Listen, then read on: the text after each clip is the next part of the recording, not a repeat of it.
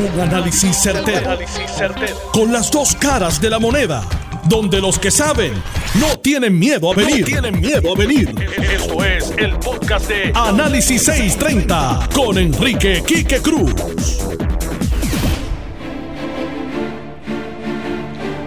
Buenas tardes, Puerto Rico. Son las 5 y 1 de la tarde de hoy, martes 3 de diciembre del 2019. Tú estás escuchando Análisis 630. Yo soy Enrique Quique Cruz y estoy aquí de lunes a viernes de 5 a 7.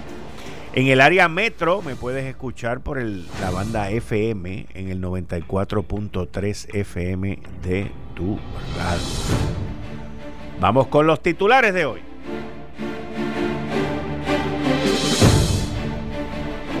Sigue la saga y sigue saliendo información con el lío de Royal Caribbean.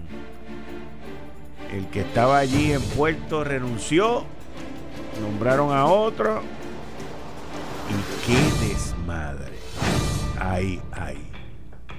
Un desmadre. Peor que lo que hizo Fernando Bonilla. Honestamente, no, no tanto, porque por culpa de Fernando se fueron y nos demandaron y todo eso. Pero está cerca está cerca. A la verdad que este cuatrienio está borrando todo histórico que hizo la administración de Alejandro García Padilla. De Alejandro, no, perdóname, de Aníbal Acevedo Vila. Es que los dos empiezan con algo. Pero, pero, pero es en serio, es en serio, una cosa bárbara. Saludos desde New Jersey, ahí que nos están escuchando. Oigan, esto está interesantísimo la familia Roselló, del el ex gobernador Ricardo Roselló y Beatriz Roselló, tienen una nueva portavoz. La licenciada Roxana Soto Aguilú. No, no, no, no, no. Vi, vi el tape, vi la grabación de ayer que estuvo en jugando pelotadura.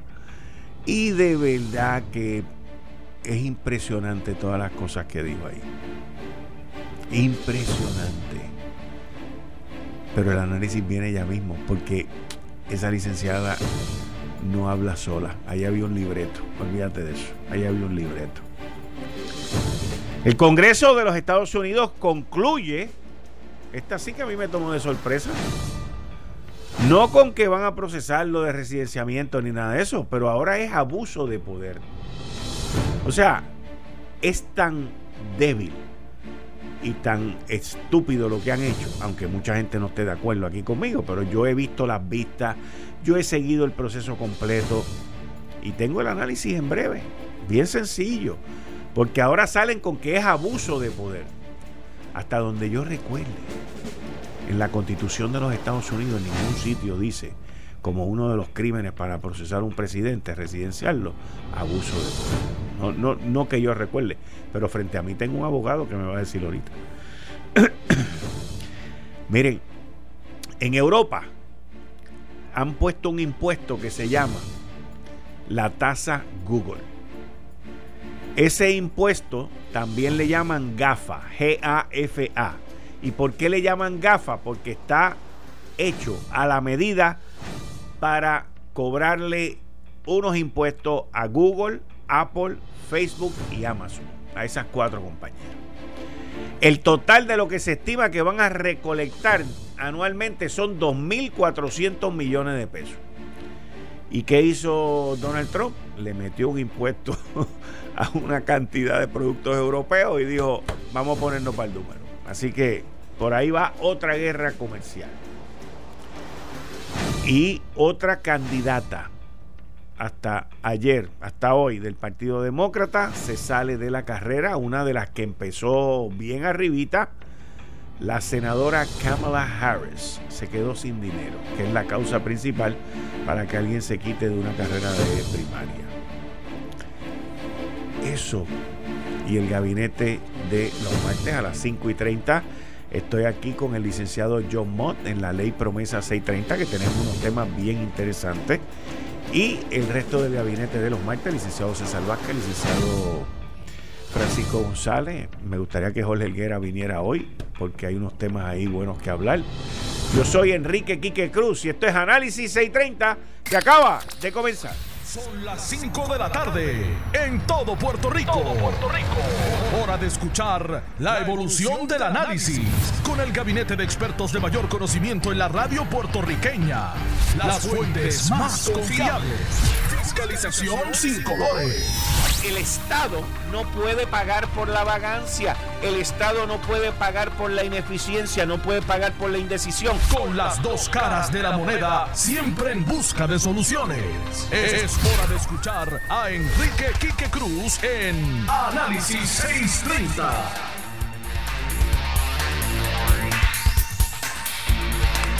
Cinco y 6 de la tarde de hoy, martes es que te digo una cosa, mano. Aquí hay alguien que me está llamando ahora y me interrumpió lo que estaba haciendo. Me interrumpe el programa, me interrumpe todo. Pero hoy es martes 3 de diciembre. Miren, le quiero decir algo a ustedes. Vi el programa de una, la parte, la participación de la abogada, de la licenciada, que le llaman la abogada motorizada, eh, ayer en jugando pelotadura. Y entonces, me, inclusive lo vi dos veces, porque me dijeron, tienes que verlo, tienes que verlo, que estaba interesantísimo. Y de verdad que estaba interesantísimo. Hay que mirar las cosas en un orden cronológico. La primera, la ex primera dama, Beatriz Rosselló, estuvo aquí en Puerto Rico, hizo su regreso, su vuelta y eh, esa fue la introducción. Porque esta es la estrategia. Detrás de todo esto hay una estrategia, vamos a estar claros de esto. O sea, estas cosas no ocurren así silvestres en un vacío. Y la estrategia es, vamos a introducirla a ella primero. O sea, que aquí hay gente bregando con esto desde un punto de vista estratégico de relaciones públicas y de un interés que lo tiene Aníbal Acevedo Vilá, porque lo tiene, yo lo dije aquí, yo fui el primero que dije Aníbal quiere correr, él lo negó al otro día y sigo diciendo que quiere correr. Como también digo que no va a ser en el 2020, pero en algún momento en el 2024 o en otro año, yo entiendo que el compañero aquí de las 9 de la mañana no va a ser ahora, pero Alejandro va a volver a la política también. Y le voy a decir por qué. Como también entiendo que Ricardo Rosselló quiere volver. Y los tres que acabo de mencionar quieren volver porque los tres, de una manera u otra, se quieren reivindicar y quieren demostrarle al pueblo de Puerto Rico que lo que ocurrió con ellos fue un error de cálculo o una mala decisión y que ellos eran los que estaban bien. Eso es así, eso es el ser humano. Para eso no hay que ser analista político, ni psiquiatra, ni psicólogo, ni nada de eso. Esa es la naturaleza del ser humano. Yo, por ejemplo, soy de las personas que creo que si yo me voy de un sitio, yo no vuelvo. Yo soy así. Y en una ocasión se me ofreció volver a donde yo había trabajado prácticamente toda mi vida y dije que no. Porque yo entiendo que una vez tú pasas la página, se acabó y si tú te fuiste fue porque tú le perdiste el amor, le perdiste la pasión. Pero la política es otra cosa. Y ser gobernador también es otra. Aunque todos gobernamos en nuestros distintos rincones de la vida. No en todos. Y por eso, pues está esta estrategia. El mensaje principal era que Beatriz llegó, se tomó fotos con la bandera, se tomó fotos aquí, fue a distintos sitios, todo dentro de un marco preparado, montado, donde le iban a recibir, obviamente, y donde ella iba a ser agasajada y bienvenida, y las fotos, y todo el mundo riéndose, aquí no ha pasado nada. Porque ella fue, como yo le llamo, el caballo de Troya. Ella era la introducción de ese regreso. Lo otro que querían dejarnos saber durante este regreso es que de los dos millones y pico de, dinero que había en el fondo hace cuatro meses, de todo el billete que Ricardo Rosselló estaba levantando para su campaña, pues de ahí solamente nos dejaron saber que van a sobrar 800 mil pesos. Y los otros mil y pico, digo, los otros millón cuatrocientos, pago de deuda, whatever that is. Ese era el segundo mensaje que nos querían mandar. Y el tercer mensaje del cierre es que ya llegó ella, lo más probable es que ella vuelva una segunda ocasión y después en algún momento va a venir él para las navidades o algo así. Ese es el libreto de cómo están trabajando esto. Los están introduciendo poco a poco. Y la licenciada Rosana Soto Aguilú, y licenciada, por si me está escuchando, le dicen que estoy hablando, lo que voy a hablar no es una premisa, lo que voy a hablar es mi manera de pensar. Y mi manera de pensar, mi opinión y mi análisis sobre lo que yo vi ayer. Ella lo primero que dejó saber era de un binomio electoral. O sea que no solamente nos tenemos que chupar el regreso de Ricardo Rosselló como político, pero también a su esposa Beatriz Rosselló. Porque ella habló de un binomio electoral, binomio electoral. Habló de que había un endoso del pueblo. Fue extremadamente clara en, en recalcar y decir que Ricardo Rosselló ya le había pedido perdón a Puerto Rico. Y eso yo lo encontré bien importante porque eso es verdad. El gobernador pidió perdón. Pero lo que la licenciada no entiende, y vuelvo y repito, esto no es una premisa, esta es mi manera de pensar, es que el que alguien me pida perdón a mí no significa que yo lo perdone. ¿Ves? O sea, tú no puedes ir bajo la premisa de que porque tú me pediste perdón, pues ya estamos bien. No. Eso será cuando te confiesa con un cura, entre tú y el cura, pero con, con, un, con un humano de carne y hueso las cosas no son así. Lo otro fue un discurso muy bien creado, pero poco acreditado, de que el gobernador, el renunciante gobernador Ricardo Rosselló renunció porque sus hijos y su familia estaban bajo amenaza de muerte. Eso es falso. Lo de la renuncia, por supuesto, no lo de la amenaza. Lo de la renuncia es falso. Ricardo Rosselló no renunció. No renunció porque sus hijos y su esposa y su familia estaban bajo amenaza de muerte. Sí, pudieron haber estado preocupados, pero allí había un ejército de policías protegiéndolo, más los portones que la licenciada menciona. En adición a eso, la realidad es que Ricardo Rosselló renunció porque Johnny Méndez, la Cámara y la legislatura lo tenían amenazado que si no renunciaba lo iban a residenciar. Esa es la verdad histórica. Lo otro es un buen cuento de novelas o de Netflix. Y entonces entra la parte de analista político que tiene la licenciada y dice que Wanda Vázquez no va para la gobernación. Si se hubiese quedado callada ahí hubiese estado bueno. Pero entonces dijo que Wanda va para la legislatura.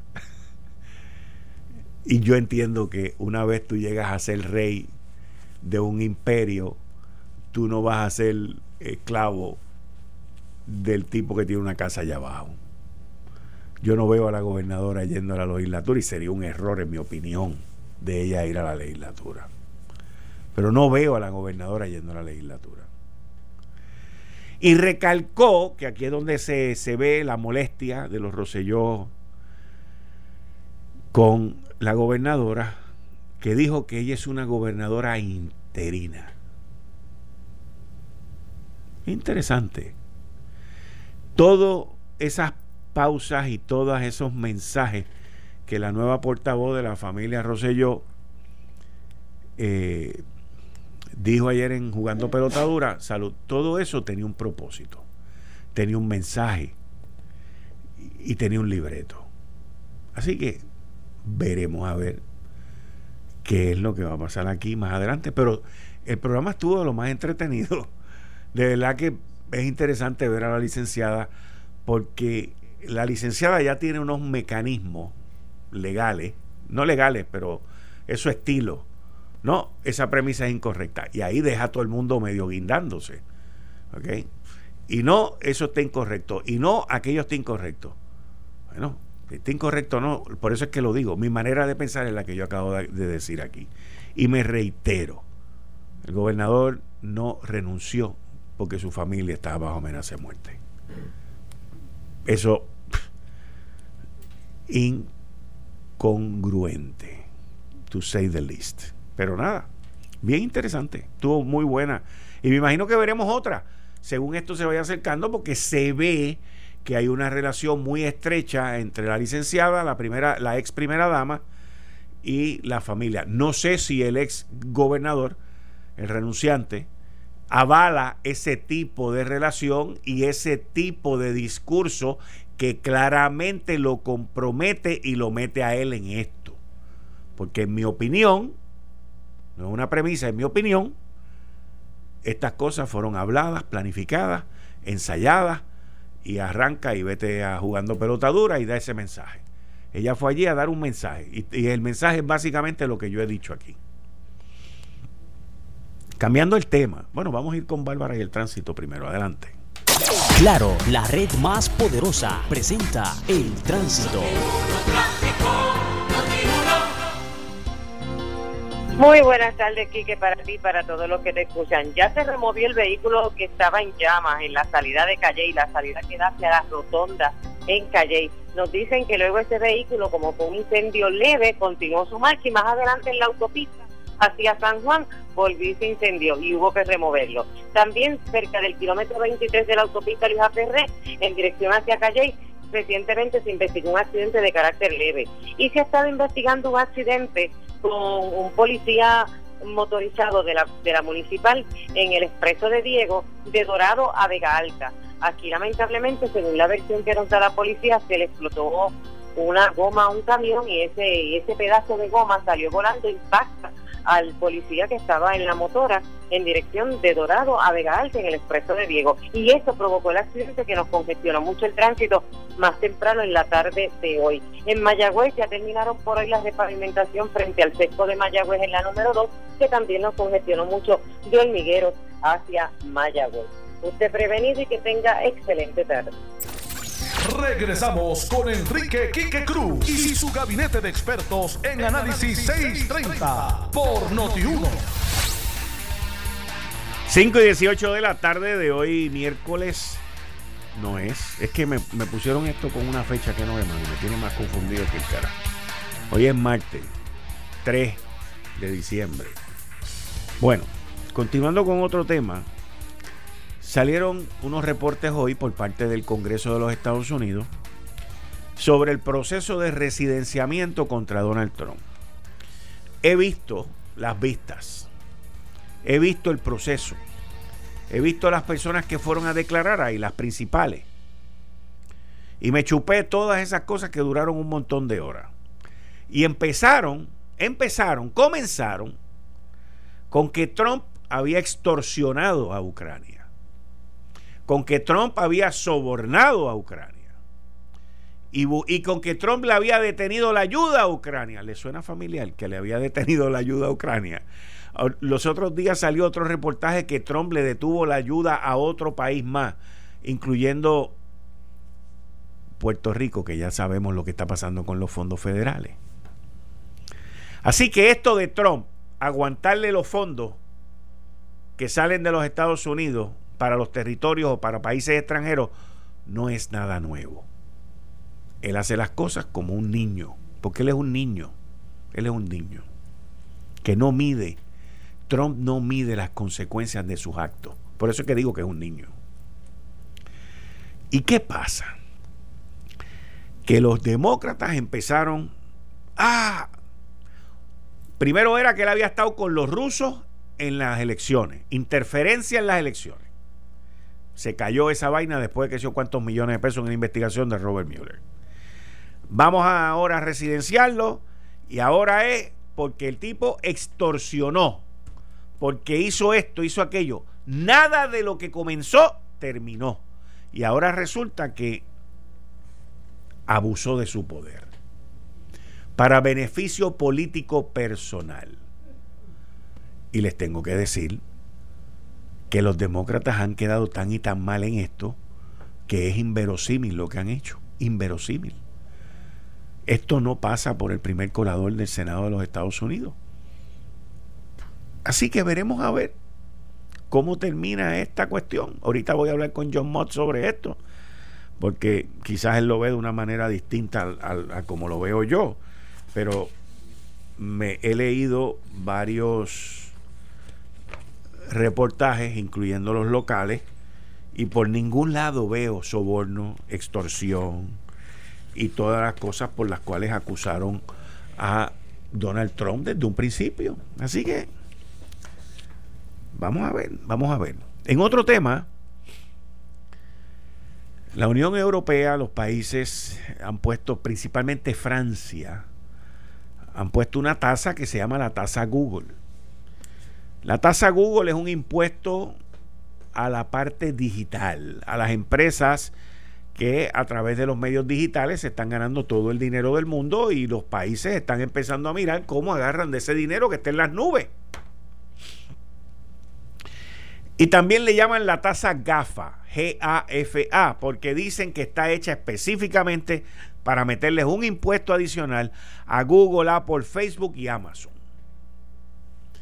Donald Trump entiende que es discriminatorio en contra de Google, en contra de Apple, en contra de Facebook y Amazon, y le ha metido también su bimbazo a los europeos. Hoy inclusive tuvo una reunión con el presidente de Francia, con Macron, y se tiraron un par de jabs, pero les tengo que decir, Macron lució muy bien, porque dijo, no, no, vamos a hablar en serio de esto, esto y lo otro. Me, me dio, me impresionó mucho de la manera como Emmanuel Macron se comportó, a pesar de que ellos pelean en público, son amigos en privado, y así son todos los políticos, pero es una cosa bien interesante lo que está ocurriendo con la Unión Europea, porque por ahí viene una reunión de NATO, que es de la OTAN, la organización, el Tratado del Atlántico Norte, y se está diciendo que, o sea, el rumor ahora mismo es que quien lo dijo también fue Macron, que eh, las relaciones entre los Estados Unidos y los países europeos están en su peor momento y que ya no pueden depender, que ya no pueden depender de la alianza y de los tratados que tienen con los Estados Unidos. A Trump no le gustó ese comentario y Trump le dijo que tuviera mucho cuidado, que eso era una acusación muy seria. Así que estamos aquí viendo un juego de ajedrez, pero que esto es como dos nenes chiquitos este, jugando en el Sandlot, en el sitio de arena, porque la guerra grande es la que está llevando China y la que está llevando los Estados Unidos, que ha escalado ahora al punto de que el Congreso y el Senado de los Estados Unidos aprobaron una ley apoyando las protestas en Hong Kong y no se, se esperaba que Trump no la firmara. Trump había dicho que no la iba a firmar Obviamente porque Trump está negociando con China ya terminar la guerra y comenzar la paz y quitarle aranceles a China y China comprar más material americano. Y eso ya está a punto de caramelo. Se suponía que fuera esta semana que iba en Chile a llevarse a cabo esa, esa firma de ese primer acuerdo y esa negociación. En Chile la cancelaron, la reunión está haciendo en España el Congreso de los Estados Unidos y el Senado aprobaron esa ley, se la mandaron a Trump. Trump dijo que no la iba a firmar y la firmó. Para que ustedes entiendan lo impredecible que es Trump. Y yo entiendo que hizo lo correcto en firmarla. Hizo lo correcto porque un presidente norteamericano no se puede dejar amenazar por el que sea. Fuera de ahí. Y los chinos le dijeron que iba a haber consecuencias si él firmaba eso. Y yo creo que ese fue el error estratégico de los chinos. Porque si los chinos se hubiesen quedado callados, él no lo hubiese firmado. Pero al ponerlo ante el público y decirle, aquí van a haber consecuencias, no lo firme, el tipo dijo, ¿cómo? Se, y lo firmó. Eso muy pocos medios lo han cubierto en los Estados Unidos. Si lo han cubierto, ha pasado por debajo de la mesa. ¿Por qué? Porque los liberales están de acuerdo con lo que Trump hizo, pero no lo quieren reconocer. No lo quieren reconocer porque no se esperaba que Trump firmara eso y lo firmó. ¿Y qué dijo China? ¿Cuál fue la amenaza? ¿Cuál fue la consecuencia de la amenaza de China? Bajaron el tono. Miren qué brutal. Bajaron el tono. ¿Usted sabe lo que dijo China? Eh, no estamos contentos con lo que hizo Trump, pero dejamos las puertas abiertas para firmar el Tratado de Comercio. Así que fue correcta esa firma. Fue correcta esa firma muy buena estrategia por parte de, de los que aconsejaron a Trump a que lo firmara. Así que vamos a ver, esto está interesantísimo. interesantísimo. Eh, estás escuchando el podcast de Noti1. Análisis 630 con Enrique Quique Cruz. Pero aquí estamos, mis queridas amigas y amigos, dándole la bienvenida a John Mott en la sección Ley Promesa 630. Bienvenido, John. Eh, gracias por tenerme. Bueno, John, vamos a, a comenzar con, con unos serie de eventos que han ocurrido recientemente. Bueno, hablamos del, del, del, residenciamiento, si salimos de lo que es fuera de 630. De pues sí, dale, dale, vamos, vamos con lo del residenciamiento. Ok, vamos a ver qué es. Lo primero que tú tienes que hacer cuando tú tienes una duda sobre algo es abrir el libro, como digo yo siempre. En este caso, la sección, el artículo 2, sección 4 de la Constitución, que dice el presidente, vicepresidente y todos los oficiales civiles de los Estados Unidos serán removidos de su oficina por residenciamiento por y convicción de las dos cosas. El residenciamiento es la acusación solamente. Eh, traición, soborno, y aquí viene la frase de arte. Other high crimes and misdemeanors. Eso no está en la Constitución de Puerto Rico. High crimes and misdemeanors es una frase que está en, la, en el common law británico desde 1386. En el siglo XVIII se entendía que eran cosas que solamente podía hacer una persona en una posición en particular. Por ejemplo, eh, si el comité indica que eh, Trump utilizó los poderes de su oficina para buscar interferencia foránea eh, a favor de él en la elección del 2020, eso podría ser a juicio de los que votan, porque esto es un juicio político en la Cámara, un high crime o misdemeanor. Es la acusación. De ahí vas al Senado, donde tú tienes que tener dos terceras partes del Senado que estén de acuerdo que eso fue un high crime o misdemeanor. Y si no están de acuerdo, como ha pasado en las, tres, en las dos ocasiones que ha habido residenciamiento, no hay convicción. Recordemos otra cosa, la convicción lo único que hace es removerlo de su posición. Por ejemplo, este no es el caso, pero suponte que el Senado fuera demócrata, si lo hubieran removido, él podría correr feliz y contento de nuevo y ganar de nuevo porque no está prohibido que él haga eso. Esto es un juicio político, yo dudo muchísimo. Yo estoy seguro que va a haber un residenciamiento. Bueno, la acusación. La acusación. Y después en el Senado se va a caer. Pero mi, mi punto es que cuando ellos comenzaron este proceso, ellos hablaban de esos mismos temas en específico de lo que tú dices la constitución. Soborno, extorsión y todo ese tipo de cosas. Y ahora eso no es. Ahora es el último, que no está. Que, que es un, un, un, defínelo como a ti te dé la gana. es medio amorfo. Eh, de hecho, si tú miras las publicaciones, estoy hablando de libros, publicados poco después de que Trump llega al poder, estaban hablando de 20 teorías de residenciamiento. Estoy hablando hasta de Lawrence Tribe, que es un famoso abogado constitucionalista ya bien mayor eh, de la Universidad de Harvard y todos, o sea, los liberales están locos por salir de Trump, que no entienden que lo mejor que tienen es tener a Trump de presidente. Porque así políticamente lo pueden atacar. El removerlo no va, podría ser un detrimental para sus eh, oportunidades de ganar las elecciones en el, 2000, en el 2020. Pero that's not the point. Ellos, los liberales, están, o sea, locos por salir de él. Por eso que Nancy Pelosi, que no es ninguna idiota, que es una política avesada, no quería hacer esto, pero no le queda más remedio que hacerlo. Porque su partido quiere hacerlo. Y eso es parte del problema que tenemos en el Partido Demócrata. Eh, ya vemos que, por ejemplo, Kamala Harris... Eh, Se quitó. Fíjate, ¿quién es el que da el dinero? No son el, el mom and pop no son el fringe del Partido Demócrata. El que da el dinero son los grandes contribuyentes de siempre, las uniones, business, Obama recibió de, de, Wall Street billones y billones de dólares en contribuciones, porque así era la cosa. Este, y ese tipo de, ¿cómo pondré esto? Político eh, populista no tiene eso. Ahora mismo cuando Kamala Harris fuera, el que más tiene, claro que no que tenga tanta apoyo, es Biden, porque Biden es un político tradicional que es lo que los demócratas se preocupan de que si ponen a alguien demasiado de izquierda puedan perder las elecciones. Y tienen razón en ese sentido. Pero veremos lo que pasa. Ok. ¿Y tú lo ves, tú, lo ves un caso firme? O sea, ¿lo ves un caso fuerte? No, el único caso fuerte que ha habido fue el de Nixon. Eh, el de Johnson era, irónicamente, el tipo estaba haciendo cosas que no querían hacer los republicanos. Porque Johnson era demócrata. Johnson corrió con, con Lincoln para cuestión 1864, para cuestión de la guerra todavía andaba. Y él era del sur. Pero Johnson no quería eh, la reconstrucción, no quería hacer muchas de las cosas que querían hacer los republicanos y querían salir de él. Y ahí se, se, echaron por un voto, por un senador, creo que creo que era de Ohio, en lugar de, lugar de esto. El de Clinton era, mira, no hay duda que Clinton mintió en esa deposición, pero eso no tenía que ver necesariamente con sus actuaciones como presidente. Y en el Senado, pues, este, llegaron a esa conclusión y, no hubo los suficientes votos.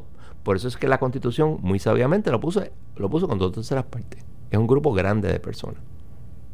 O sea, no, es cualquier número. En that's O sea, yo creo que va a haber la residenciamiento. Pues claro, una vergüenza que te residencien. Pero a Trump no le importa. Trump es un...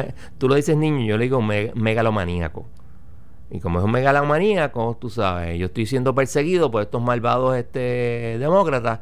Y ten cuidado porque cuando eso ocurra, él lo va a saber, o su gente va a saber manipular eso muy bien. ¿Para qué? para la elección de los 2020. Hmm. Y, podría darse nuevamente el fenómeno de una derrota en el voto popular, pero una victoria en el colegio, electoral. Próximo tema. ahí vamos. Eh, el presidente del comité o la comisión de recursos naturales, del Comité de Recursos Naturales del Congreso de los Estados Unidos, Grijalva, en conjunto con Nidia Velázquez, hace mucho tiempo atrás, y Darren Soto. y Darren Soto, habían pedido, le habían pedido a la jueza Laura Taylor Swain que los hiciera amigos curi, amigos de la corte, para ellos entrar en el tema de todo esto que se está llevando a cabo ante su sala. Y, y mucha gente pensó que lo iban a aceptar y que chévere, y vamos todos aquí a tomarnos un café y echar para adelante. Ok. Vamos a poner las cosas en su justa perspectiva. Adelante. Lo que la gente se olvida es que la, juez Lara Taylor Swain, por las razones que sean, odia patológicamente, vuelvo y repito, odia patológicamente los amigos Curie. Ella ha denegado todos los amigos Curie excepto uno, que lo presentó Batia, interesantemente, en un asunto que tiene que ver con los poderes, etcétera, etcétera. Entonces, eh, también Grijalva y compañía no estaban pidiendo ser amigos Curie solamente, estaba queriendo ser amigos Curie Plus, que es una situación donde ellos pueden litigar, radicar mociones, estar metidos en todo. Quieren ser básicamente una parte. Y yo juraba que la juez le iba a decir, mira, te voy a permitir que presentes un brief, pero no te voy a permitir más nada. Simplemente porque, pues, mira el Congreso. Pero la juez Swain básicamente les ha dado un, este SmackDown, como digo yo, le dio un sopapo que los dejó virados patas arriba. Le dijo, no te voy a dejar como amigos Curie, no te voy a dejar como amigos... Y si tú crees, y si tú lo que estás haciendo es pidiendo una reconsideración de que yo no voy a considerar los efectos macroeconómicos de esta eh, transacción en prepa, denegado. Y la reconsideración de eso, denegado también. Así dice la orden. ¿Ok? O sea, fue un SmackDown heavy duty. Para todos los que entiendan que si, la, que si nos van a aumentar la luz, mira, a ella no le importa. A ella lo que le importa es el estándar de, una, de aprobar una transacción, que es mínimo en términos de que si está en el interés del quebrado, del deudor y de los acreedores. Entonces tú tienes que la mayor parte de los acreedores asegurados, que son los bonistas, están de acuerdo es bien poco probable que tú que ella vaya a decir que no. Esa es la realidad, nos guste o no. Pero el problema de esa aprobación es que la legislatura no la va a aprobar. Y que dijo la Junta cuando similarmente se habló de que en el plan de ajuste de Lela, de que ellos no iban a aprobarla. Ellos, la, la la Junta dijo, yo, nosotros vamos a ir al tribunal y le vamos a pedir que bajo la 305, si mal no recuerdo, de promesa, lo apruebe. Y eso va a ser bien interesante porque yo dudo muchísimo que la hora Taylor Swain vaya a dejar que la legislatura eh, sea la ficha del tranque en algo que es importantísimo para que se resuelva este caso. Recuerda que la alternativa, obviamente no estamos en el plan de ajuste todavía, pero si tú no apruebas ese, ese RSA, el plan, el plan de ajuste no se va a poder presentar. Si no se presenta el plan de ajuste, se desestima la quiebra. Y la juez no va a hacer eso. No va a permitir que eso pase. Y yo estoy casi seguro que ya lo va a aprobar no importa lo que sea. Pero la 305 dice que se pueden ir por encima de la legislatura. Eh, ok, hay una parte. Te pregunto. Ok, hay una parte de la 1129 y también de la 314. Estamos hablando de la ley promesa. Ok, no. 1129 es el código de quiebra. 1129 es el plan de ajuste. Ok. Pero que están en la ley promesa. Está adoptado bajo la ley promesa. En la 314B es los elementos para tú aprobar el plan de ajuste. Okay. Uno de ellos es que los los asuntos legislativos hayan, eh, o regulatorios han sido aprobados. Pero cuando tú miras la jurisprudencia sobre eso, no te dice que la, legislatura estatal tiene el veto sobre las cosas.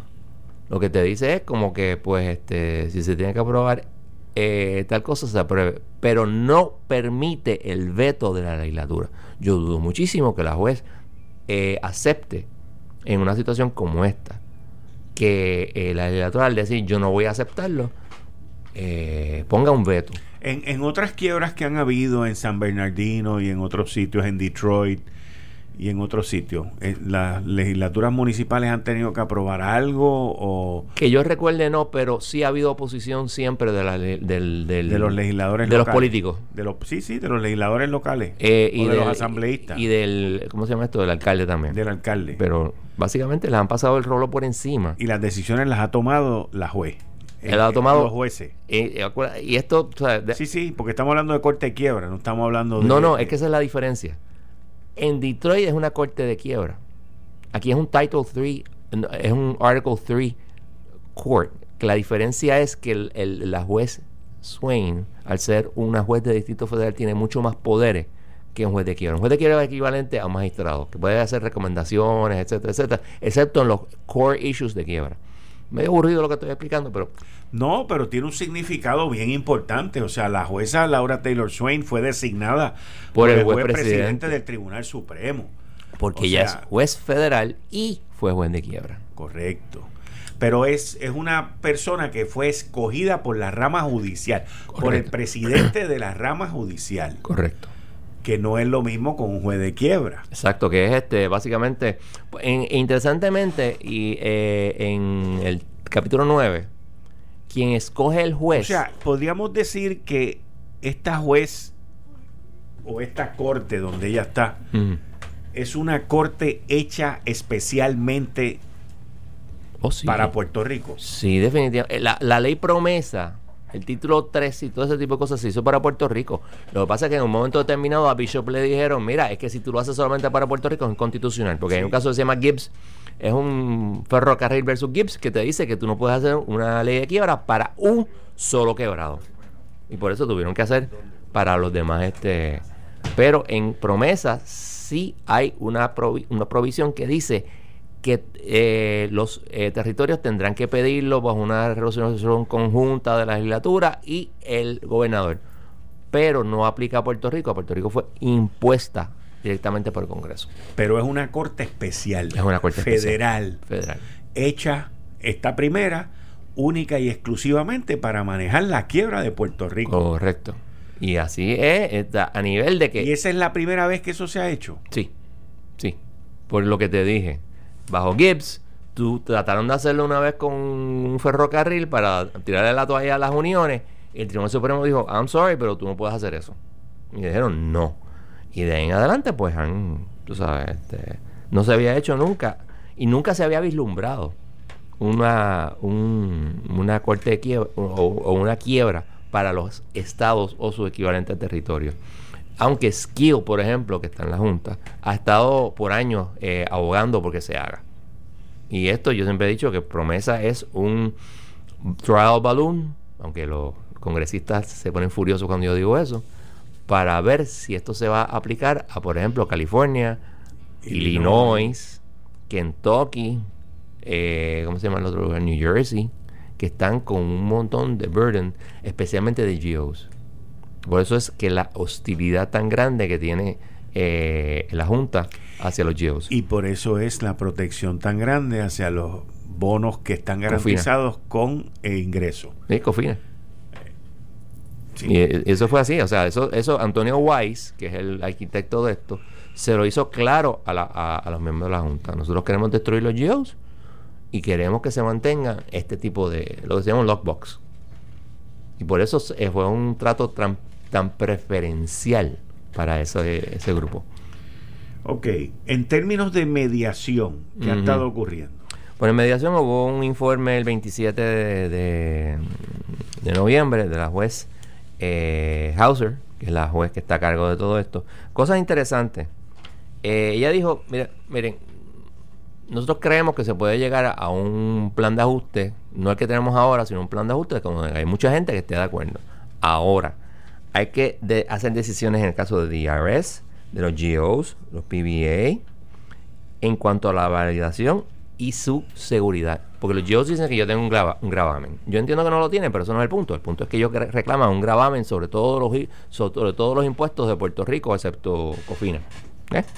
Entonces, también en, en carretera, PRIFA y otros que tienen que decidirse unos issues que no hay manera que se decidan este año, que tendrían que decidirse en algún momento del año que viene, lo cual va a atrasar la aprobación de cualquier plan de ajuste. O sea que no estamos hablando de plan de ajuste se apruebe el año que viene. bien dudoso. Ok. Y te tengo una pregunta más. El RSA de Autoridad de Energía Eléctrica. Ok. El RSA de Autoridad de Energía Eléctrica, especialmente después del smackdown que le dieron a Grijalva, es obvio, la juez dijo, ok, este es el estándar que yo voy a seguir, que es bien diferencial, o sea, bien a favor del acuerdo, porque el acuerdo está avalado por los acreedores asegurados y por el quebrado, el deudor. Por lo tanto, es altamente probable que ellos lo aprueben. Y no importa todos esos fabulosos informes de economistas de renombre que digan que eso es malo para Puerto Rico, porque a ella ya decidió que no le importa. Lo, redijo en la orden de, de Grijalba. Yo no voy a tomar en consideración los efectos macroeconómicos de, esta, eh, de, esta, de este acuerdo. No tal calce, todos sabemos si Puerto Rico no, no crece, nosotros no vamos a poder pagar esto y tendremos otro título 3 aquí a dos o tres años. Eso es estándar, eso es así. Así que ella no le importa. Ella quiere salir de este caso. O y sea, si, que se la vuelven a ofrecer, dice que no. Estoy seguro. O sea que ella le da, le da, le va a dar más peso al, a los acuerdos entre las partes que a las consecuencias de los acuerdos. Sí, porque eso no es lo que ella está buscando. O sea, eh, ella lo que está buscando es que la gente llegue a un acuerdo.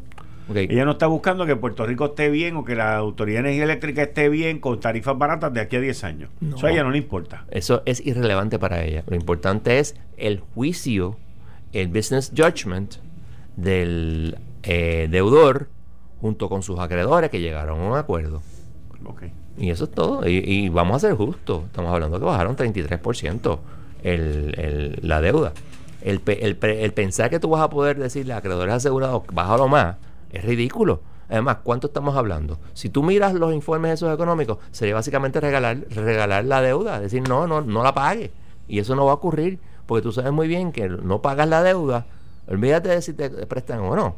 El punto es que en 10 años los políticos nos van a poner en la misma posición. Muchas gracias, John. No hay, ¿Qué? Nos vemos el martes que viene. Nos vemos el te puedes quedar, no te tienes que ir, pero solamente para que la gente lo sepa que vuelves el martes que viene. Eh, estás escuchando el podcast de Noti1. Análisis 630 con Enrique Quique Cruz. 6 y 3 de la tarde de hoy, martes 3 de diciembre. Tú estás escuchando Análisis 630. Yo soy Enrique Quique Cruz y estoy aquí de lunes a viernes de 5 a 7, hoy con el gabinete de los martes, con el licenciado Francisco González y el licenciado César Vázquez. Bienvenidos ambos. Gracias, Kike. Saludos a ti, a César, a, a Serra y a todo lo de la cabina y a todos los escucha. Gracias y buenas tardes. Como siempre, gracias por invitarnos y, y a compañeros allá en la parte técnica, un abrazo y un saludo a los que nos escuchan y Paco, eh, bueno de vuelta. Gracias, sí. Gracias, tuve. Bueno, señores.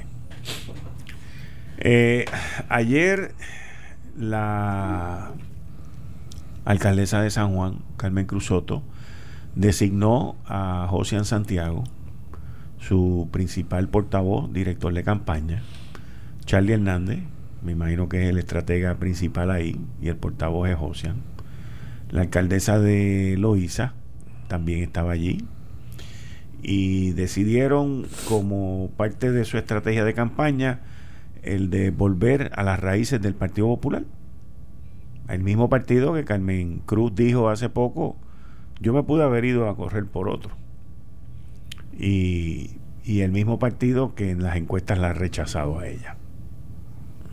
Cualquiera de los dos que quiera empezar con el análisis de Josian primero, la alcaldesa, y de empezar con las raíces del PPD.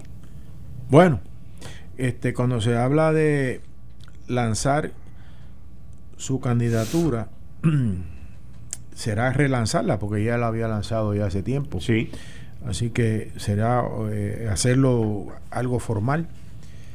Y las personas con quien ella eh, va a, a, trabajar o que le van a ayudar en esa dirección, en ese, como parte del grupo directivo, eh, yo me pregunto cuánto tiempo van a durar con ella. Es una buena pregunta. Sí. Tengo que hacerla porque si me dejo llevar por la por, por el, el track record de la alcaldesa, eh, el alcalde de, de Comerío, la alcaldesa de Loíza, pues yo creo que por vergüenza propia se van a tener que ir quitando de la manera que los va a tratar. de la manera que los va a tratar. Que se preparen. Yo, yo recuerdo cuando ella invitó a aquella reunión que fue donde ella hizo su gran chihichija en Caguas y que estaba todavía el alcalde de Comerío, José Santiago, como un candidato, ella allí de frente y sin ningún reparo le dijo yo me voy a tirar y él fue invitado allí para, para otra cosa él, él como candidato no se esperaba que ella le tirara allí en, en, en, la cara, como dicen, yo voy a correr ahora. En otras palabras, pues lo cogió de, de, bobo, en cierta medida. Eh, y aún así, pues él ha eh, demostrado mucho más caballerosidad o mucho más don de gente del que ya tiene. Y le va, le va a ayudar. Eh, la alcaldesa de Loíza entiendo que es una, yo no la conozco, pero me dicen que es una mujer de mucho temple, de mucho carácter. Y va a, estar eh, al lado de una persona que no, no que no resiste los que le puedan llevar la, la, voz, la voz en contrario. Así que yo les doy un término, un tiempo, que no va a ser mucho Claro, ya ellos avisaron, o por lo menos el alcalde de Comerío avisó que era nada más que por el, periodo de la, de la primaria, que no es después. Eh, no sé si es que ellos están ya, él está previendo que ella no va a ganar la candidatura por el Partido Popular y pues dejó sentado que esto es nada más que hasta que termine el periodo de, de primaria, que como ustedes saben llega hasta el verano. Eh, y la alcaldesa de Loíza, no sé qué expresiones hizo sobre ese particular, pero eh, lo que me han dicho de ella es que no es una mujer que se deje mangonear ni que va a dejar que le falten el respeto como está acostumbrada la alcaldesa de San Juan a hacer. El tiempo dirá si hay o no razón en lo que estoy comentando. Mm. Está interesante. Es interesante tu, tu análisis, que te tengo que decir, es correcto sobre la conducta, el abuso y la humillación, pero yo no lo había, ese ingrediente yo no lo había puesto dentro de mi análisis en el día de ayer ni en el día de hoy. O sea, pero está pero muy, muy asertivo y, y- y completa el, el círculo en todo esto. Está. El tiempo nos dirá. Sí, sí, sí, sí, no, esto es cuestión de tiempo. De- Y tú sabes cuándo se va a ver, es porque no hacen anuncios para decir fulano o fulana se fueron, ¿no? Sino que de momento no van más. Y aparece otra persona. Yo sigo diciendo que, que ella no llega a la primaria de la gobernación. Yo creo que va a terminar como comisionada residente. Acompañando a quién. A Eduardo Batia y a Roberto Prats Yo, en San Juan. yo no creo que ella, yo no creo que Eduardo Batia acepte a ese, ese guabá dentro del pecho. ven. Yo no lo creo. Que mire la experiencia que tuvo el, el- el- el, eh, García Padilla. Así que Tienes un buen punto. Tienes un buen punto. Es que, es que ellos tienen que reconocer que ella es ella. Yo soy yo y los demás son otros. Yo soy yo y yo, punto. Y eso está en su naturaleza. Así que eh, el tiempo, repito, nos va a decir, y, y lo- donde lo veremos por prim- eh, en primer término es con estos que van a estar ayudándola, con estas personas que... eh, no- nada dije de, de, de- de Charlie Delgado, es la otra... la- No, no está Charlie Hernández. Charlie Hernández, pues. Ya, No, pero ese lleva ellos, tiempo con ella. Además, eso- Charlie tiene otros intereses que los hacen aguantar todos los desaires que le hagan. Ah, y, bueno. y sobre eso es interesante notar quienes no estaban en la actividad, quienes no están en el grupo. Adelante, licenciado González. Eh, ¿Quiénes no están? primer- principalmente Luis Raúl Torres. Uno esperaría que si una alcaldesa de un municipio está corriendo para gobernadora, el único representante de distrito de ese municipio, de ese partido, la apoye. Y todos sabemos que él no la apoya de hace mucho tiempo y que han tenido sus diferencias, pero él sí era una de las personas que más la apoyaba al principio y hasta hace unos años. Eh, pero yo creo que es bien revelador que si tú estás buscando gente que te apoye, una de las personas más cercanas, de las personas que más conoce del trabajo, porque a fin de cuentas, ¿cuál es la tarjeta de presentación de Carmen Yulín Cruz para justificar una candidatura a gobernadora? Su trabajo como alcaldesa. Pues uno pensaría que la persona que más debe conocer de ese trabajo como alcaldesa es uno de los representantes de distrito de ese municipio. Y Luis Raúl Torres no es que simplemente no estaba, es que han tenido peleas públicas recientes. Tan es así que Luis Raúl Torres estuvo hace apenas alrededor de un mes eh, visitando unas áreas de San Juan, no con un candidato popular, estaba visitándolo con Miguel Romero, que es el presidente municipal y candidato, yo diría el candidato principal, sino el único candidato, el candidato a San Juan por el Partido Nuevo Progresista. Y esta es la persona que mejor conoce cómo ha sido Carmen Yulín para San Juan. Él es el, la persona electa más alta después de la alcaldesa en San Juan del Partido Popular Democrático. No la apoya, no estaba allí. Y yo creo que eso es muy revelador. Yo estoy de acuerdo con César, hay que ver cuánto tiempo va a durar esta persona, porque se me ocurrió ese mismo ejemplo de, de- de Luis Raúl, porque él estuvo con ella por mucho tiempo hasta que no pudo más. Porque esa es la dinámica que tiene la alcaldesa. La dinámica de la alcaldesa es, si tú me eres útil, y yo, si tú me eres útil, perfecto, pero en el momento que ya no me seas útil, no me hace diferencia si estás aquí o no. Te trato como me dé la gana. Y por eso es que muchos terminan no con ella. Y olvídense de cómo son los empleados. Eh, a mí me estuvo curioso el comentario de, del alcalde de Comerío también, de que esto es durante las primarias nada más. Miren, si hay primarias, todo el mundo sabe que esto es durante las primarias nada más.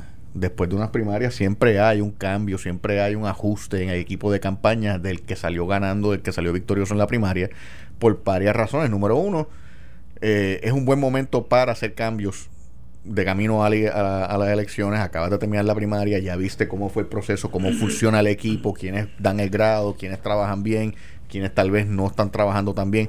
Que tal vez no es que sean malos, tal vez no, es- no tiene que ver con el grado, es que simplemente la dinámica tal vez no es lo que te gusta o el enfoque de él no es lo que te gusta. Y también tienes que hacer ajustes para incorporar. Lo mejor sería poder incorporar gente que no estuvo contigo en la primaria, pero que están en el partido y que quieren ayudar en la campaña. Así que siempre es un buen momento para hacer eso. Es obvio que esto es hasta la primaria nada más, pero me estuvo curioso. Esto es hasta la primaria. Yo estoy con ella, pero es, eh, eh, No es eterno. Este, Sí, pero es casi eterno, by the way. Bueno, Porque son seis meses y, y pico. Y, y, de, y de la primaria a la elección son cuatro meses. O sea, pero ¿te es una, entiendes lo que te quiero decir? pero Yo- es, una, yo sé- es una aclaración que no se tiene que no, hacer. yo sé, pero por eso es que te digo que para qué hacerla. O sea, estoy de acuerdo contigo porque yo digo, ¿para qué hacerla si la gran parte del tiempo es la primaria? Y tú vas a estar ahí metido en ese meollo con ella. Y es obvio que es hasta la primaria. Porque si, si ella pierde, pues uno esperaría que te vas a alinear con el candidato de tu partido. Y si ella gana, bueno, pues también te quedarás allí, o, pero tal vez vengan otros a hacer el trabajo que tú estás haciendo. Porque ya después de la primaria tú también estás corriendo para alcalde en reelección. Porque no, no olvidemos que este, esta persona sí va a correr para, para reelección en su municipio. Así que, o sea, que, que yo me estuvo bien curioso eso, porque no Mira, encontré nada necesario, más allá de decir. Eh, para, para abonar a lo que yo dije, recuerdo, eh, y eso me llamó la atención, por eso es que, que, eh, eh, expresé eh, mi, mi pensar en, en, de la manera en que estoy viendo lo que les puede pasar. Cuando están, esto fue en televisión y los vi, lo vi. La, la, la alcaldesa, no, la alcaldesa de Loíza dice, ella me invitó a que fuéramos a comer juntas y cuando llegué ya me había ordenado la no y entonces ella ordenó mi comida. Y ya le dije que esa es la última vez que me lo tiene me lo, que lo va a hacer. Eso fue en vivo por televisión. ¿Quién dijo eso? la alcaldesa de Loíza. Y entonces Carmen Yulín la abrazó. Jejeje, tú sabes con una sonrisa como media sosa. Porque ya la alcaldesa de Loíza le o sea tiró la raya me invitaste a comer o a cenar o que fuere y entonces pediste mi comida por mí que esa es la última vez que lo que- vas a hacer. uno, uno tiene que le entender dijo a la aquí, alcaldesa de Loíza tú apoyas a un candidato y en si no este- a este la, nivel. la grabación. Tú apoyas a un candidato a este nivel por una de dos razones. O porque crees en ese candidato genuinamente crees en el candidato y lo apoyas. O porque reconoces que hay peores alternativas y este es el que El, el- el menos daño te va a el hacer. que menos daño o el que es pues el menos malo para ti Ajá. este, y hay mucho de eso en la política. Eh, yo creo que estamos viendo mucho de eso ahora mismo en, en el Partido Nuevo también. O sea, hay, hay mucha resistencia, mucha gente que se está alineando. Eh, pero es, es mucho de eso de que te apoyo, no necesariamente es porque estoy contigo, es porque definitivamente no estoy con el otro. Eh, y yo creo que estamos viendo mucho en esta campaña, el, body language, los comentarios, la dinámica que se dio, nada más. Lo que me refleja más es un equipo compuesto de gente que no quiere a los otros candidatos, más que un equipo compuesto porque de verdad genuinamente creen en esta candidata. Mira, yo creo que la, alcal- la alcaldesa de Loíza ha cometido un error. Eh, el pueblo de Loíza es un pueblo estadista. Sí, Es un- sí. un- ha sido Bueno, era, era uno de los bastiones. de, de toda la vida. Que esta vez no ganó el, el candidato del PNP, pero ya eso fue por otras razones internas y por, y por unos disgustos que había con ese alcalde eh, incumbente. Pero cuando la alcaldesa de Loíza se alinea a ser parte de la directiva de una, de una persona, y espero que la gente en Loíza me esté escuchando, de una persona que es antiamericana, que no, que no respalda la unión permanente, te tiene usted que preguntar si la alcaldesa de Loíza piensa igual que ella. Y le pregunto a los que los estadistas de, de eh, la alcaldesa que tienen ustedes allí ahora, ¿piensa como Carmen Yulín de que hay que separarse de los Estados Unidos? De que es en que va en está en contra de la unión permanente piénsenlo. Si es que eh, eh, no les no se les había ocurrido antes. Porque qué significa que también ella piensa igual y se y no lo ha manifestado pero con esta acción de respaldar. Porque hay un viejo proverbio que dice dime con quién anda y te diré quién eres ahí se las dejo a los amigos eh, gente buena eh, de Loíza que creen en la unión permanente con los Estados Unidos. Cuidado con esa juntilla de su alcaldesa con la alcaldesa de San Juan que ha manifestado en innumerables ocasiones que ella es, ella no respalda la unión eh, con los Estados Unidos ni cree en, esa unión permanente que la mayor parte del pueblo de Puerto Rico quiere mantener con los Estados Unidos. Yo te voy a decir una cosa, esto está muy interesante. Y se va a poner más interesante porque está todo el mundo acomodándose. No, diciembre va a estar. Explícame. Yo la noté, fíjate, yo noté a la alcaldesa un poquito tensa. ¿Tuviste la conferencia? Sí. ¿Y tú no la notaste tensa? No, bueno, no, no la noté tensa. La noté tensa, se puso tensa cuando la alcaldesa de Loíza le dijo lo que le dijo. Ok. Ahí sí yo noté una, en vez de una sonrisa espontánea, fue más una mueca de parte de la alcaldesa de San Juan. Eso es lo que sí, y por, por eso es que yo hice el comentario ahorita de que me parece más que un equipo hecho de gente que no quiere las alternativas, más que un equipo gente que te apoya. Eh, y es incómoda. Y cuando está hablando lo de diciembre, miren, eh, diciembre es el periodo de candidatura. Ajá. Eh, en el caso de Carmen Yulín, el Partido Popular Democrático, yo sé que tú tuiteaste sobre, sobre cambios que van a haber en las candidaturas y eso. Sí, yo entiendo que Yo- va a haber yo- otro que se va a quitar. Yo he tenido la opinión de que Carmen Yulín y Batia van a primaria. Yo, esa era mi opinión y yo la he dicho aquí. Este, puede que me equivoque, tengo amistades que me han dicho que lo mismo que, que, que tú has sugerido de que Carmen Yulín va a correr para comisionada. De hecho, me estaban llegando mensajes de texto de eso ahora. Eh, yo creo que no, yo creo que ella va a correr. Yo creo que en parte la conferencia de prensa de ayer era en, en parte para decir, este es mi equipo, yo voy para adelante. Sí, pero Eh, todavía no anuncia la candidatura. ¿Entiendes lo que te quiero bueno, decir? pero- pero- Mira, de la manera que yo siempre lo he visto, de la manera que yo siempre, y perdona que te interrumpa, de la manera que yo lo he visto, es yo voy a correr y después vienes con otro anuncio, este es mi equipo, no este es mi equipo y voy a correr. Yo Bueno, veo porque como ella ya, ya ella hizo el anuncio que va a correr. No, no, la erradicación de la candidatura. Ah, bueno, está bien. La erradicación de Yo la quisiera, quisiera aclarar, porque es que estamos, eh, y esto lo, lo- a mí mismo a veces me pasa, esto no son candidaturas, estos son pre-candidaturas, o sea, Correcto. Sí, sí, aspirantes a candidatura, porque la candidatura es cuando ya estás reconocido tú solo que vas a ir a competir Sí, a sí. la elección general. Pero cuando estamos hablando es de la aspiración a esa candidatura por medio de la primaria eh, que, aparenta ser que muchos aquí en Puerto Rico van a someterse empezando en, en dentro del Partido Popular que por primera vez van a ver que es cómo se suda sangre en una primaria eh, y el Partido Nuevo Progresista que hasta el día de hoy eh, aparenta ser que no va a tener primaria eh, ¿Tú crees que la gobernadora no va a correr? yo no creo, todavía yo me sostengo que no creo Que va vaya a correr. correr. ¿Y tú, Paco?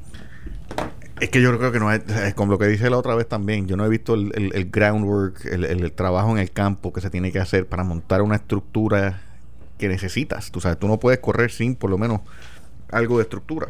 Y eso no lo he visto todavía. Yo creo que la gobernadora está haciendo lo que tiene que hacer para gobernar. Y eso estábamos hablando también, yo creo que hace dos semanas Sí. aquí. Eh, y en eso está haciendo buen trabajo. Nadie, yo no le cuestiono eso, pero no creo, no creo que en ese sentido vayan a haber primarias en el Partido No Progresista. Yo creo que Pierluisi ya consolidó su posición como candidato. Ok, y entonces, ¿cómo ustedes interpretan estas expresiones de la gobernadora ayer? Ya yo les dije, ¿verdad? Y he dicho anteriormente que las candidaturas terminan el 30 de diciembre. Y obviamente el reclamo, lo que uno haya podido escuchar del pueblo, uno lo pondera, porque la realidad es esa, que uno lo pondera. En esa ponderación, pues eventualmente se tomará una decisión y, tenemos hasta el 30 de diciembre. Pero mis actividades van dirigidas como gobernadora. Para mí eso tiene prioridad. Para mí aquí no hay espacio para política. Hay espacio para las necesidades del pueblo y esa es mi prioridad. Así que en ese sentido, eh, cualquier ponderación tiene que ser ajena a mi función eh, como gobernadora que tiene prioridad sobre todo lo demás. Yo, yo creo que ahí eh, la entrelínea de ella es que no va. Que lo, pondera y lo, lo considera y lo escucha, claro. Porque eh, si ella dijera lo contrario, yo sería el primero en decir, no estás diciendo la verdad, porque si cuando tú estás en una posición tan que, que, que, que de tanto poder y tú tienes a tanta gente alrededor tuyo como si fueran abejas diciéndote lo bueno y dale y dale que tú puedes. Pues claro que lo pondera, pero, pero ella está clara, a mi juicio, de que no puede mezclar, no va a mezclar una cosa con la otra. Que su, su labor de buen gobierno que hasta el día de hoy ha mantenido y ha llevado, se le va a caer tan pronto eh, venga y se meta a, la, a, una candidatura porque no va a tener el tiempo de poder gobernar como lo ha estado haciendo por encima de los intereses partidistas. Por eso estoy convencido y será para mí una gran sorpresa. Lo contrario, yo no creo que ella vaya a ser candidata. Y no digo que no pueda ser una magnífica eh, eh, candidata para, una, para un futuro. Yo hablo de ahora, porque ha demostrado que tiene los quilates para ser una magnífica gobernadora y lo está demostrando con la acción. Pero no creo que ella vaya a ser candidata por lo que acabo de decir. Sí, yo, eh, en términos generales estoy de acuerdo con César en el sentido de que yo no creo que estamos viendo aquí ¿Cómo te explico? Uno, uno está acostumbrado a ver el, político tradicional que coquetea y dice no, pero sí, pero no, pero sí, pero no, pero sí. Todo el mundo sabe lo que está pasando de verdad. Es, que no es la política tradicional, no es política. Eh, de hecho, las posiciones que tenía hasta subir a ser gobernadora le impedían tener alguna participación política. Eh, así que ella no es la, política tradicional. Y nadie cuestiona el mérito, los méritos que tenga Wanda Vázquez, si puede correr o no puede correr, porque la realidad es que es gobernadora y está haciendo un buen trabajo como gobernadora. Pero volvemos. Ella tiene que mantener opciones abiertas y ella tiene que generar apoyo. Porque apoyo se traduce a capital. Y capital es lo que te permite gobernar. Y ella va a ser gobernadora un año más. Y de la misma manera, yo creo que hay mucha gente, elementos en la prensa y en la oposición, que reconocen una candidatura fuerte ya de Pedro Pierluisi que lo que están buscando es generar este tipo de discusión. Y mira, es que tú ves, no es tan fuerte porque hay esta posibilidad y esta posibilidad acá y esto puede pasar acá. Y yo creo que eso es mucho más eh, eh, ese tipo de, de, de, de, spin que le están dando la prensa y los medios. Eh, porque la misma realidad, de la misma manera en que la gobernadora comentó sobre las candidaturas, comentó también que su prioridad es gobernar. Y ella lleva siendo gobernadora hace ya cinco meses ella tiene que reconocer que no es fácil desligar lo, lo, de administración pública con la política. Es, es, no, para mí, yo lo he dicho aquí, es imposible desligar del todo. Porque tú necesitas el apoyo político para poder tener el capital que te permite gobernar. Y ella conoce eso muy bien porque ella ha estado ejerciendo ese puesto ya hace par de meses. Así que yo creo que ella está enfocada en hacer su trabajo como gobernadora, como bien debe ser eh, yo creo que ella está haciendo un buen trabajo atrayendo ese apoyo que necesita para poder hacer ese trabajo. Eh, no me recalco en lo otro, no, no, no, he visto el trabajo de Phil que, que todo candidato tiene que hacer. Y no es, no es unos o otros porque lo conocen, o es que todo candidato tiene que hacer ese trabajo de Phil. Eh, Pedro Pierluisi, todo el mundo lo conoce, ha sido comisionado electoral, eh, comisionado residente de ocho años, ha sido secretario de justicia, fue gobernador cuatro días, todo el mundo lo conoce y aún así él tiene que hacer el trabajo de campo. Todo candidato lo tiene que hacer. Eh, y aquí con la gobernadora, pues ya eso es un poco tarde. Eh, estás escuchando el podcast de Noti1. Análisis 630 con Enrique Quique Cruz.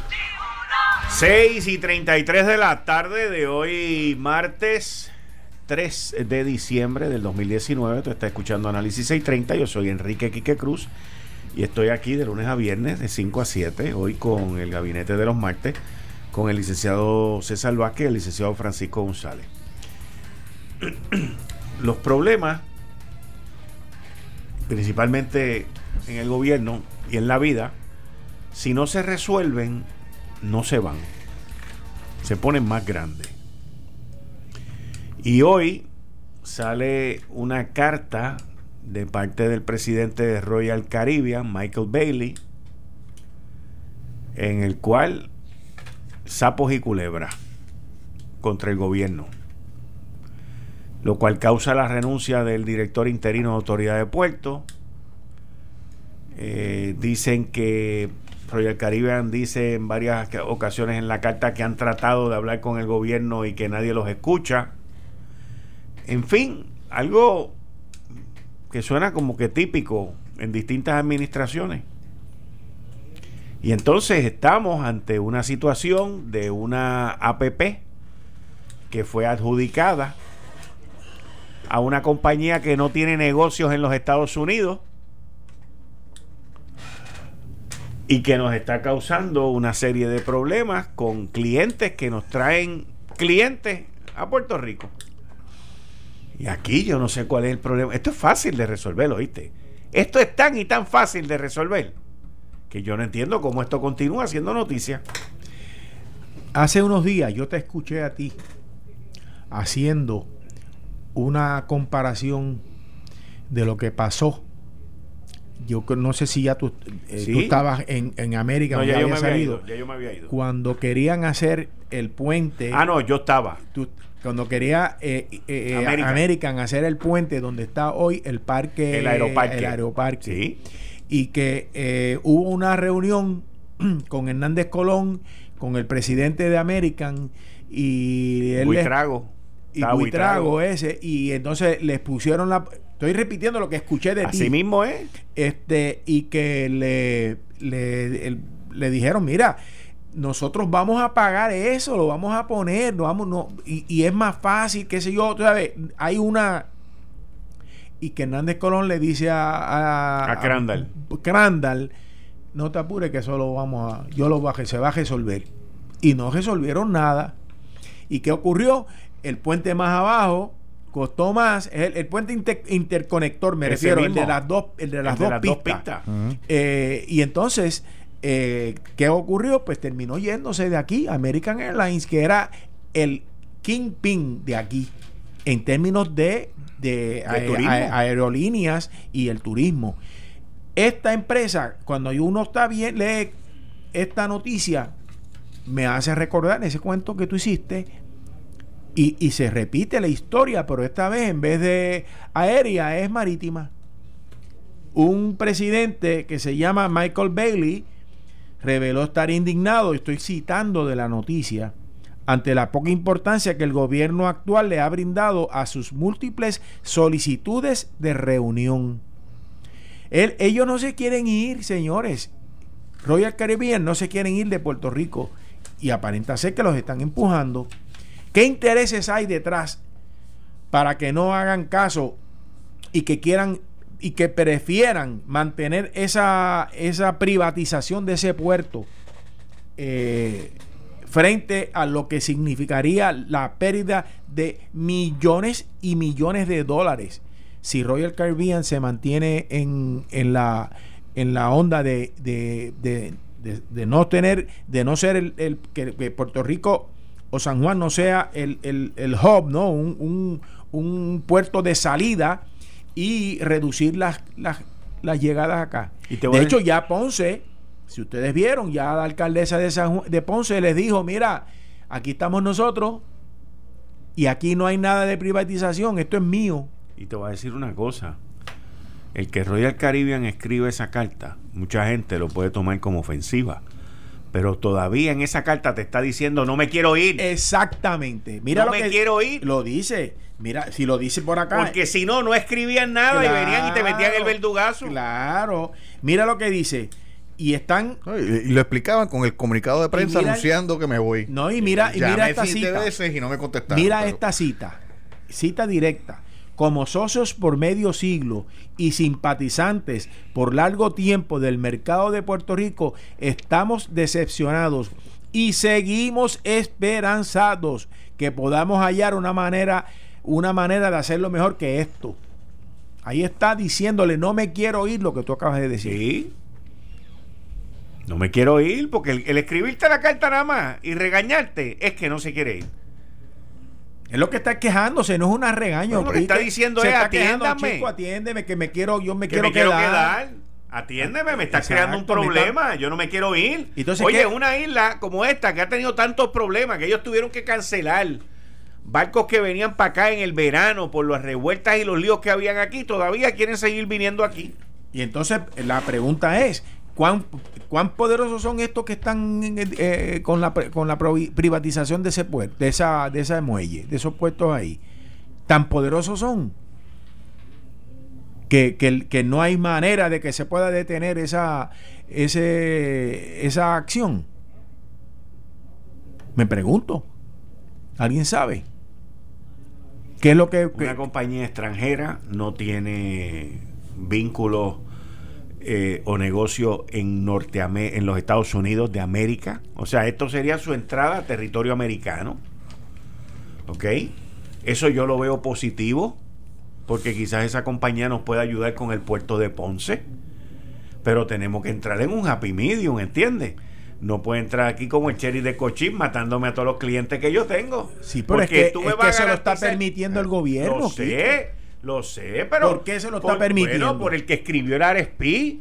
el, o sea, si Global entra aquí porque se ganó, porque tengo entendido que esto ya está adjudicado, y ellos ya le dejaron saber a los clientes, mira, yo voy a operar con tarifas más caras. eso es normal hasta cierto punto, porque el gobierno... Yo creo que el tiempo pasa, Sí, no, pero el gobierno no, no, no, es, no es bueno cobrando. Vamos, el gobierno no es bueno por cobrando. Y el gobierno no es bueno administrando. Y no sabe los valores tampoco.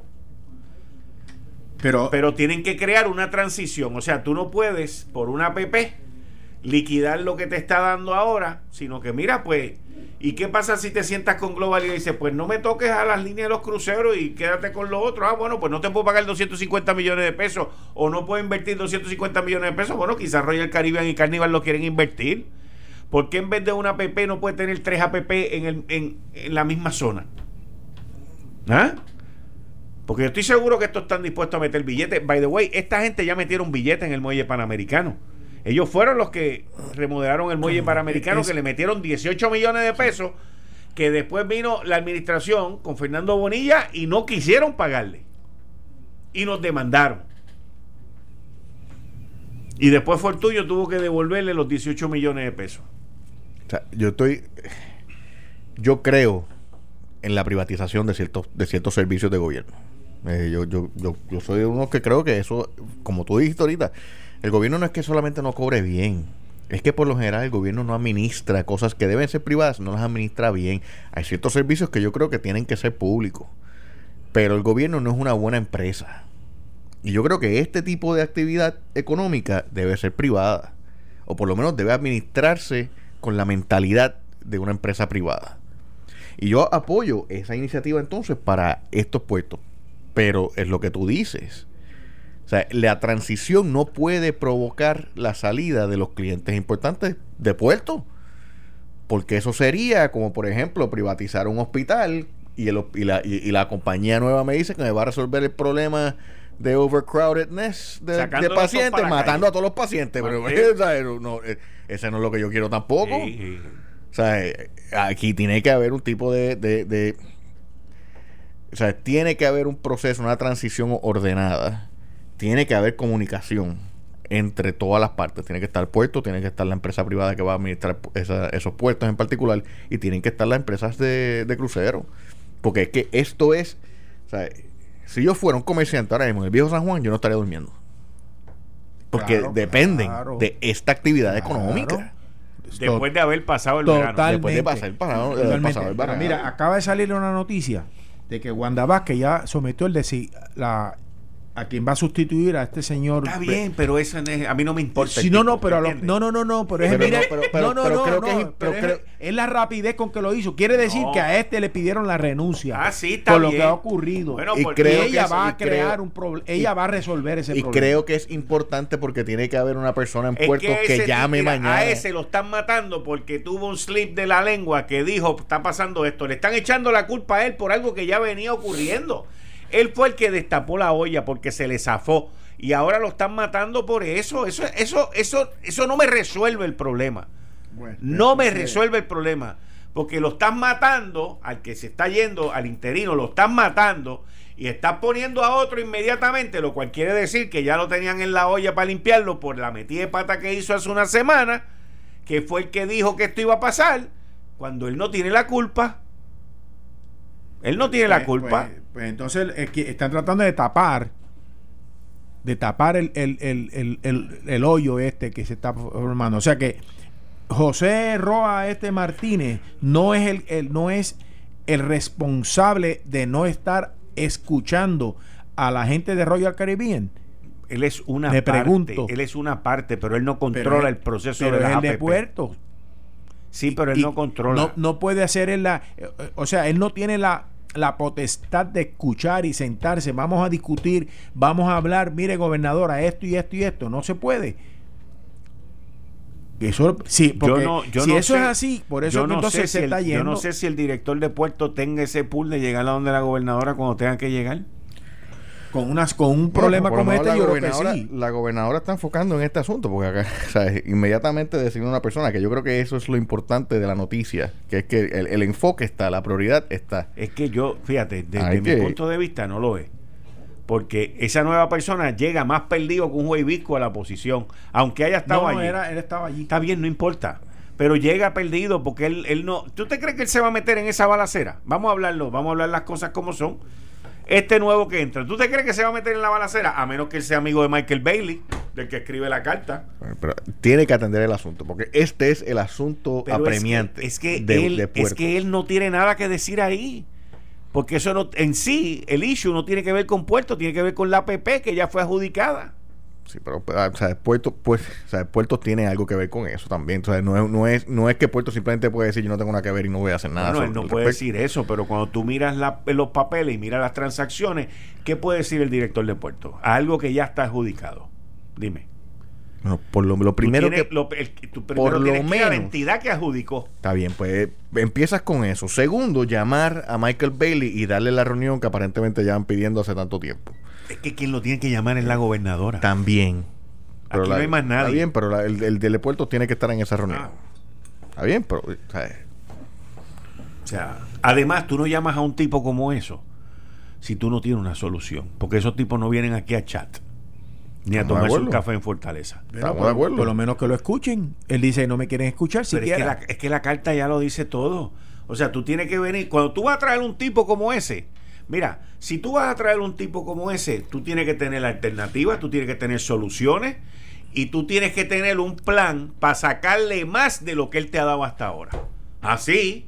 Sí, pero es que tienes, que, si consider- tienes que considerar el, el- el- lo que tú dijiste, que tú entiendes que ya se adjudicó ese contrato, ¿cómo van a bregar con esa Por eso, adjudicación? pues lo tienes, por no eso, no eso, de- eso de- tiene que contestarlo antes de que el tipo venga. ¿Ok? Y si tú en alguna razón, en alguna vía, tú vas a complacer al tipo o vas a darle al tipo lo que te está pidiendo, que me imagino que en el gobierno deben haber cuatro o cinco personas, cuidado si no diez, Ah. que saben qué es lo que el tipo quiere. Yo quiero más. Yo quiero más. Yo quiero más barco. Si yo te voy a dar lo que tú me estás pidiendo, yo quiero más barco. Sí, pero, pero entonces, ¿cómo vas a bregar con lo que con lo que puede ser un Estado de Derecho? Si hay, si hay una adjudicación. Pues tú tienes que decidir con quién vas a pelear. Si vas a pelear con el que trae los clientes o con el que dice que te va a arreglar la casa donde vienen los clientes. Esa es. ¿Viste? Esa es. ¿Viste cómo ahí es la que está el centro. Ahí es que está el Y centro ahí de, es la, donde está de la el- decisión. Y ahí es donde está el arte de la negociación. Porque tienes que negociar con dos. Tienes que negociar con dos. La primera pregunta es, ¿el contrato de la adjudicación se firmó ya? Pues eso, eso es lo que no sabemos. no sabemos, ¿ok? ¿Se firmó ya? Parece que se firmó ya. Si se cancela ahora, ¿hay algún problema? ¿Hay ¿Hay alguna, penalidad? Ponce puede ser una alternativa. No. Además de no lo San puede Juan. No, no. Tú dices para Global. No, para, para Royal. No. No. No, no, no. ¿Por qué? ¿Por qué? ¿Por qué no? O sea, porque Ponce no es una Y allí alternativa. se detu- ya, y allí ah, eh, Fantástico. Ponce, lo que pasa es que Ponce es tan grande y es tan señorial que a esta gente le gusta ir a los parkings de los sitios. ya, está- ya tú estás cogiendo. No, pero. No nos suscribimos por a los qué- comentarios ¿por de- qué, por qué Ponce no puede ser? Porque Ponce ¿Por qué no? Porque Ponce aún con lo magnánime, lo grande y lo señorial que es, no tiene al Morro, no tiene al San Cristóbal, Pero no tiene- tiene la, la- la- lo que tiene la capital. Pero Ponce tiene- puede ser un segundo puerto, fantástico, y lo puede hacer. Y, Y quizás Ponce- Global pueda ayudar, no solamente con el puerto de Ponce, pero que pueda Ponce, ayudar. Ponce tiene un aeropuerto que está funcionando y, y el aeropuerto de Ponce, de hecho, de Orlando, cuando estaba viniendo para acá esta semana pasada, había un vuelo que iba Sí. a Ponce, pero no tiene el tráfico, el aeropuerto de Ponce no tiene el tráfico que tiene el aeropuerto internacional. No, no, claro, eso y, lo sabemos. y tú pero- necesitas que la gente llegue a ese aeropuerto y que tenga fácil acceso Pero si, a... tú, pero si tú tienes tal vez el puerto disponible, pues entonces más bar, más vuelos pueden ir a Ponce a coger el, el barco de allí. En un futuro tal vez, pero el aeropuerto de Ponce no te puede aguantar ese tráfico todavía. Bueno, estamos, pero, pero eh, está ahí la posibilidad. Y yo no creo que, y yo creo que se Digo, y yo creo, mirar, y yo creo que Ponce se ha ido moviendo, algo. y yo creo que Ponce se ha ido moviendo para desarrollar esa industria. Lo que pasa es que todavía o sea, no ha llegado todavía a eso. No, este y, y se puede continuar desarrollando. Yo no descarto a Ponce, lo que pasa es que yo te No. estoy diciendo que Ponce no puede ser la alternativa Yo no. a sustituir el muelle de San Juan. Ese es mi punto. Sí, yo no creo, O sea, y yo y no es creo una que cuestión yo creo que simple Ponce y sencillamente realista de infraestructura y de Eso historia. es lo que pasa, que yo creo que Ponce y la, y la región sur de Puerto Rico tienen mucho que ofrecer Oh, para seguro. cruceros. Lo que pasa es que todavía no, no han llegado al nivel de infraestructura necesaria para los números que justifican que estas compañías metan chavos en estos sitios. Correcto. Este San Juan ya tiene la, infraestructura, la- lo, tiene los hoteles, tiene los eh, Mira, aquí viene Royal los Caribbean. aviones, Mira, tú el hablas de aeropuerto, Ponce. tiene el Esto- esto- tráfico. peso a morisqueta, como dice el marrón aquí. Aquí viene Royal Caribbean y dice, ah, me gusta Ponce, ah, mira, quiero coger este caja de muerto y alquilártela. ¡No! El ambiente, las- la- la- los limones y las cotorras y las palomas que caen allí las van a destruir. Agarran y se van. Las Bahamas, te la- ay bendito, las Bahamas tienen qué sé yo cuántas ya islas alquiladas a las diferentes Ellos van compañías por de cruceros. alquilando islas, esa gente va alquilando islas. Y, y- y van a Ponce y se paran allí y te puede ir para la isla aquí o te puede ir para allá. O sea, pero no, no, porque aquí, mira, la paloma se para en aquel arbolito y me lo va a dañar. Bueno, Mira, mira lo que pasó en. Lo que pasa es que aquí la gente se olvida. Aquí, tú sabes, ahora todo el mundo vamos para Ponce, pero la realidad es que en Ponce. Bueno, no era en Ponce, era en. ¿Cómo se llama aquello por allá? Este. Donde está Copa Marina, este. Guánica. En Guánica Guánica. iba- iban a construir un, un club med y los ambientalistas se opusieron. En Ponce creo que iban a hacer un proyecto bien grande allí en donde está la playa, el, el, eh, ¿cómo se llama eso? Este, El, el, el, el problema de Sochi's Life fue porque estaban hablando de desarrollar un, En un Ceiba, destino en Ceiba, Ceiba. sí, pero en- Ponce pero era para cruceros. ¿Cómo se llama la cuando tú vas por el expreso así que hay una chorrera bien grande? Los tuques, el El tuque. tuque. Tú, que ahí van En a Ponce. desarrollar en Ponce, creo Sí. que era de Disney, una cosa ahí, y tam- se opusieron. O sea, aquí la gente tiene que entender que las decisiones que tomaron sus ancestros, pues todavía están pesando sobre el futuro de los que están allí. No sé, yo creo que Ponce tiene que ofrecer mucho y yo no soy de allá, by the way. No, yo soy sí. de acá, Oye, de, la, de la, oye, lo que llaman Ponce- San Juan, Ponce del tiene- parking, pero... Ponce tiene para el turista. De hecho, me voy a despedir el año para allá, Pues- a un hotel de allí. Ponce tiene para el turista muchas cosas muy bonitas, muchas cosas históricas y, y, y tiene mucho que ofrecer al turista de crucero. ¿Ok? Un tour que no se lo debe de perder nadie que vaya a Ponce en un crucero es ir allí a la plaza a los chinitos a comerse un helado de coco. Sí, señor. Sí, señor. Sí, señor. Allí hay unas cosas... Esa heladería está brutal. Sí, sí. ¿Ok? Y como otro, la plaza, la catedral. Vea, allí, o sea, en el hotel que yo ahora voy a acaban, quedarme ahora, está allí. ahora acaban de hacer, creo que es eh, el Fox Delicia, lo acaban de convertir en un museo, ¿verdad? No, en un... Es un museo. en un hotel. ¿Es un hotel? Sí. Un hotel con, como, ¿cómo se llama? Eh, eh, eh, ambientado a esa, de- dentro de ese, de ese eso, teatro. lo, eso lo leí en estos días. Sí. Eso lo leí en estos días. En el mismo centro del pueblo tiene un, un hotel con un casino. Ahí es donde tú te vas a quedar. Ahí es donde me voy a quedar.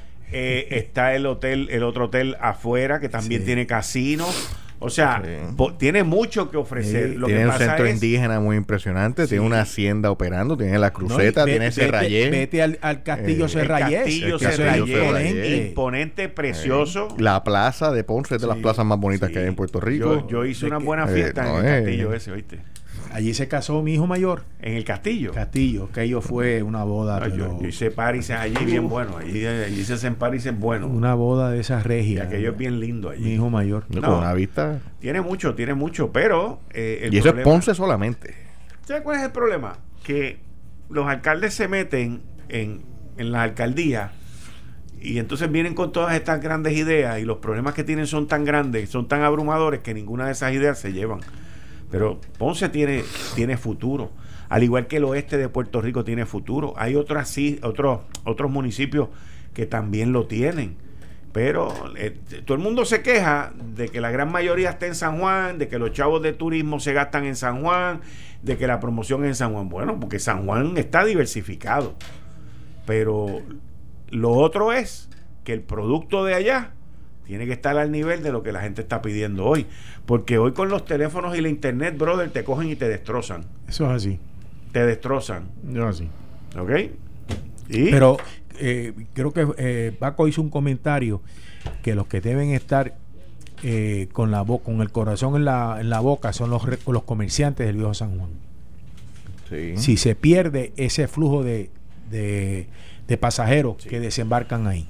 O sea, yo conozco de comerciantes que te abren la tienda o te abren el kiosquito, lo que sea que tienen ahí, tres días a la semana, porque saben exactamente cuáles son los días que llega el barco y que la gente se baja y que hay movimiento. Y, con eso viven. Con eso mantienen su negocio. Y no les es costo efectivo abrir ningún otro día. Correcto. Y lo que abren. Eso es así. Están bien. Eso es así. Bueno, es que. Bueno, el tiempo va a decir. Dos cosas va a decir el tiempo. Lo primero que el primer tema sobre cuánto durarán el, el, cuerpo directivo de la alcaldesa de San Juan para su precandidatura y cuánto tiempo va a, a tardar la gobernadora en atender esta situación de Royal Caribbean. Esto fue el, podcast de Notiuno. Análisis 630 con Enrique Quique Cruz. Dale play a tu podcast favorito a través de Apple Podcasts, Spotify, Google Podcasts, Stitcher y notiuno.com.